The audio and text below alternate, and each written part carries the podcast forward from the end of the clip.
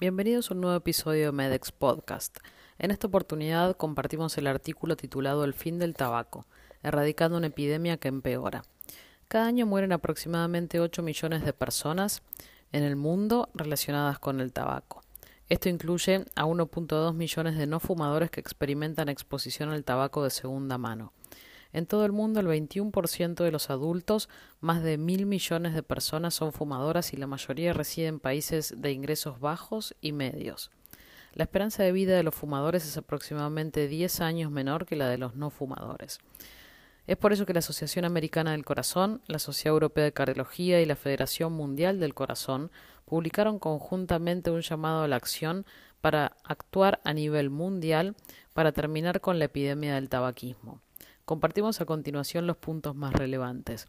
La Organización Mundial de la Salud busca ayudar a 100 millones de fumadores a dejar este hábito como parte de la campaña Commit to Quit. La OMS puede reducir el consumo del tabaco mediante el aumento de los precios, las campañas de marketing en contra del tabaquismo y la disponibilidad de programas para promover el abandono del tabaquismo. La tasa de uso de cigarrillos electrónicos entre los adolescentes ha crecido en todo el mundo. Las tasas más altas de uso de cigarrillo electrónico entre jóvenes entre 13 y 15 años ronda aproximadamente el 23% en Polonia, el 18% en Ucrania, 18% en Letonia y 17.5% en Italia. En los Estados Unidos, durante el año 2020, cerca de 3.6 millones de adolescentes reportaron utilizar cigarrillos electrónicos. La nicotina es la principal sustancia adictiva de los productos del tabaco y conlleva riesgo para el sistema cardiovascular, entre los que se incluye el aumento de la presión arterial, la frecuencia cardíaca y el desarrollo de enfermedad coronaria, tanto aguda como crónica. También impacta en el desarrollo del cerebro y conlleva riesgo a los adolescentes, mujeres embarazadas y al feto en desarrollo. Durante el embarazo, la nicotina puede atravesar la placenta y provocar múltiples eventos adversos. El tabaquismo se asocia con un aumento en la severidad de COVID-19 y con un riesgo aumentado en el riesgo de muerte durante la hospitalización por COVID-19. Al igual que con los cigarrillos, los cigarrillos electrónicos incluyen sustancias tóxicas más allá de la nicotina.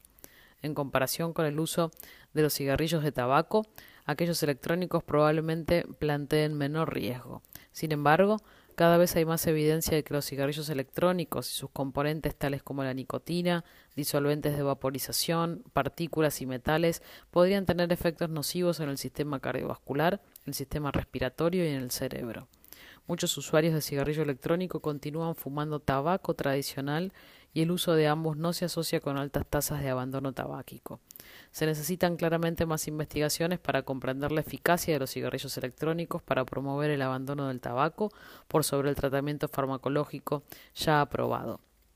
Los adolescentes y adultos jóvenes consumen más frecuentemente productos de tabaco saborizados, incluyendo los cigarrillos mentolados y los cigarrillos electrónicos saborizados comparado con los adultos mayores. El ICC la ESC y la World Heart Federation se han comprometido a poner fin a la epidemia mundial del tabaquismo mediante la promoción de políticas que han demostrado reducir el consumo del tabaco y fomentar acciones gubernamentales más audaces para proteger la salud pública. Los esfuerzos entonces incluirán en primer lugar, seguir vigilando y llamando la atención sobre las prácticas de la industria tabacalera que promueven sus productos adictivos y mortales. Segundo, políticas y acciones gubernamentales que reduzcan más rápidamente el consumo de productos de tabaco combustibles. En tercer lugar, pedir que se reduzcan las concentraciones de nicotina en todos los productos de tabaco combustibles. Cuarto lugar, recomendar que se aumente el precio de los productos de tabaco. En quinto lugar, eliminar la venta de productos aromatizados. Sexto lugar, establecer y hacer cumplir las prohibiciones de la publicidad de la industria tabacalera y restringir o prohibir la venta de productos de tabaco y finalmente apoyar de forma continua la investigación sobre productos de tabaco y los programas eficaces para dejar de fumar.